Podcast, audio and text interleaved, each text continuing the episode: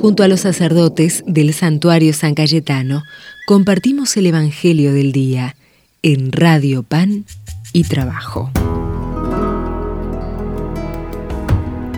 Hola queridas hermanas, queridos hermanos, bienvenidos peregrinos al santuario de nuestro amigo patrono del pan del trabajo, santo de la providencia, San Cayetano. Esta es casa de encuentro del pueblo que peregrina en este lugar aquí en Liniers, de tantas latitudes que acuden y que también nos siguen a través del corazón que late, unidos como familia creyente, cristiana, a través del streaming, en la misa cotidiana de las 11 y también a través de la radio, la FM 107.1, Radio Pan y Trabajo, la radio de nuestro querido santuario.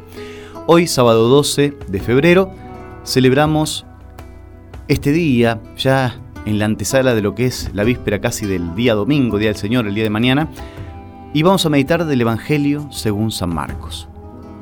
En esos días volvió a reunirse una gran multitud, y como no tenían qué comer, Jesús llamó a sus discípulos y les dijo, Me da pena esta multitud porque hace tres días que están conmigo y no tienen qué comer.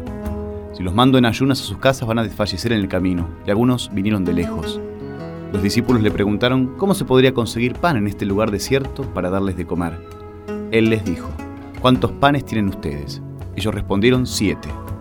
Entonces él ordenó a la multitud que se sentara en el suelo, después tomó los siete panes, dio gracias, los partió y los fue entregando a sus discípulos para que los distribuyeran. Ellos los repartieron entre la multitud. Tenían además unos cuantos pescados pequeños, y después de pronunciar la bendición sobre ellos mandó que también los repartieran. Comieron hasta saciarse y todavía se recogieron siete canastas con lo que había sobrado. Eran unas cuatro mil personas. Luego Jesús los despidió. Enseguida subió la barca con sus discípulos y se fue a la región de Dalmanuta. Palabra del Señor. Otra vez nos encontramos con la narración de la multiplicación de los panes, porque este relato aparece dos veces en Mateo y también dos veces en este Evangelio de Marcos. Al multiplicar los panes, Jesús aparece realizando la figura del Dios que da de comer al hambriento. Es la figura que siempre manifiesta mucho a Dios a través de su persona, para conocer su persona, su bondad. Los salmos, ¿no? los salmos que nos hablan del Dios, del Dios que da de comer al hambriento. Salmo 107, el Salmo 146, que tiene una particular mirada de amor hacia los pobres necesitados y los sacia de sus bienes. Pero al repartir los panes, a través de los discípulos, está indicando que la preocupación por las necesidades de los demás, de los hermanos, es también parte de la misión propia de ellos, y también para nosotros. Los discípulos, igual que Jesús, no pueden dejar de compadecerse de los que lo rodean, de la gente, de los hermanos, y esa compasión debe ser activa y eficaz. De este modo se continúa esta exigencia, este deber bíblico de escuchar el clamor de los pobres, tal cual nos hablaba el Éxodo en el capítulo 22 y también el libro del Deuteronomio en el capítulo 15. Son contundentes acerca de escuchar el clamor de los pobres. Si leemos estos pasajes, podremos descubrir que quien se hace instrumento de Dios para escuchar el clamor del pobre, se coloca así en el infinito canal de bendición divina, un manantial lleno de vida. Su misma vida se va a llenar de la bendición de Dios, pero el que rechaza esta misión, esta invitación de Jesús, se encierra en su comodidad en sus propios intereses, en su ego, en su narcisismo, y se coloca fuera del canal de la bendición divina, y su vida queda fuera de la protección de Dios. De manera que nada de lo que haga tendrá verdadero sentido ni será fecunda. Es como aquel árbol que nace y crece a orillas del río, dice Jesús. Bueno, por más que no tenga agua por un tiempo, sus ramas no van a perecer. Bueno, el que cierra su vida, su atención también al hambriento, al pobre, es como el que está en la tierra reseca, ¿eh? en el desierto poco a poco se va a resecar como una pasa de uva y se va a morir. No porque Dios le mande un castigo, sino porque va a ser infeliz. ¿eh? Va a tener angustia, desconsuelo, abatimiento, desfallecimiento, porque es soberbio, porque es egoísta, egocéntrico, narcisista, ombliguista diríamos también hoy, en un sentido más aquí criollo. Te pedimos, Jesús, que nos des un poco de tu inmensa compasión, un poco, de tu inmensa compasión, solamente de misericordia ante la miseria de los hermanos que sufren. Ayúdanos a mirar a los hermanos más vulnerables, más marginados, descartados de la sociedad con tus ojos de misericordia. Tómanos como instrumentos para ayudarlos a ellos en sus necesidades cotidianas y no permitas que cerremos nuestros oídos a su clamor. Le pedimos esta gracia a nuestro buen Dios, de la mano de San Cayetano. El Señor esté con ustedes. Dios Todopoderoso, rico en providencia, nos bendiga a nosotros, bendiga nuestros hogares, nuestros trabajos, nuestros lugares donde frecuentamos habitualmente, nuestros barrios.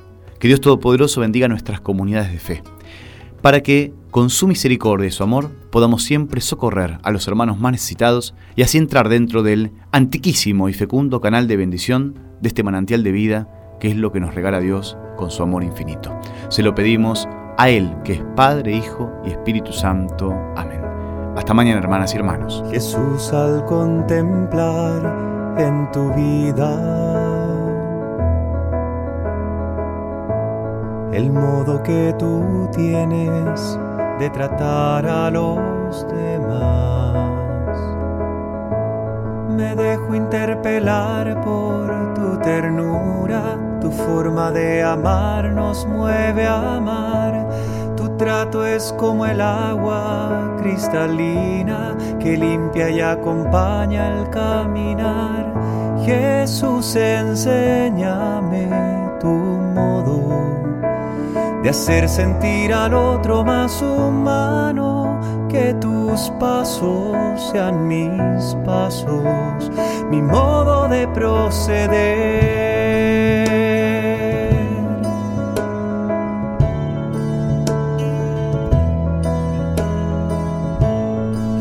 Hazme sentir con tus sentimientos, mirar con tu mirada, comprometer mi acción, donarme hasta la muerte por el reino, defender la vida hasta la cruz, amar a cada uno como amigo y en la oscuridad llevar tu luz. Jesús, enséñame tu modo de hacer sentir al otro más humano, que tus pasos sean mis pasos,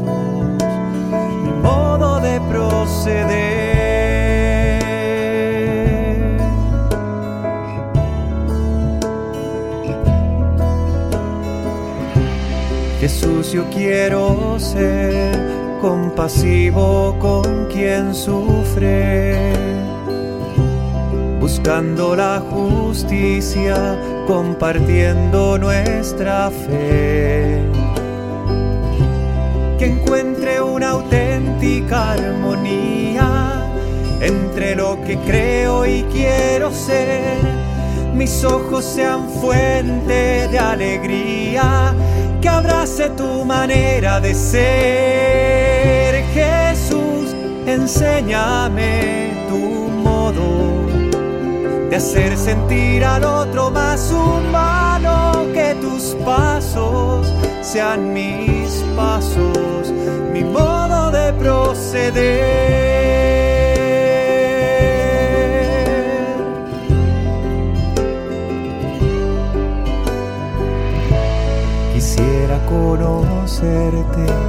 Jesús tal como eres.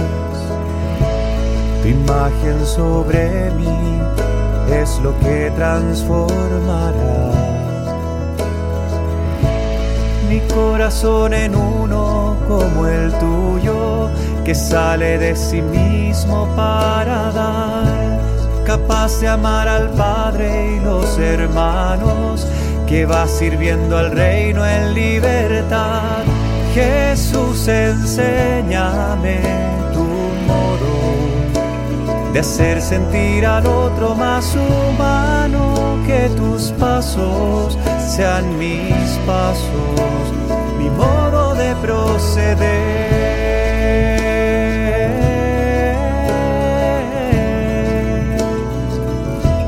Enséñame tu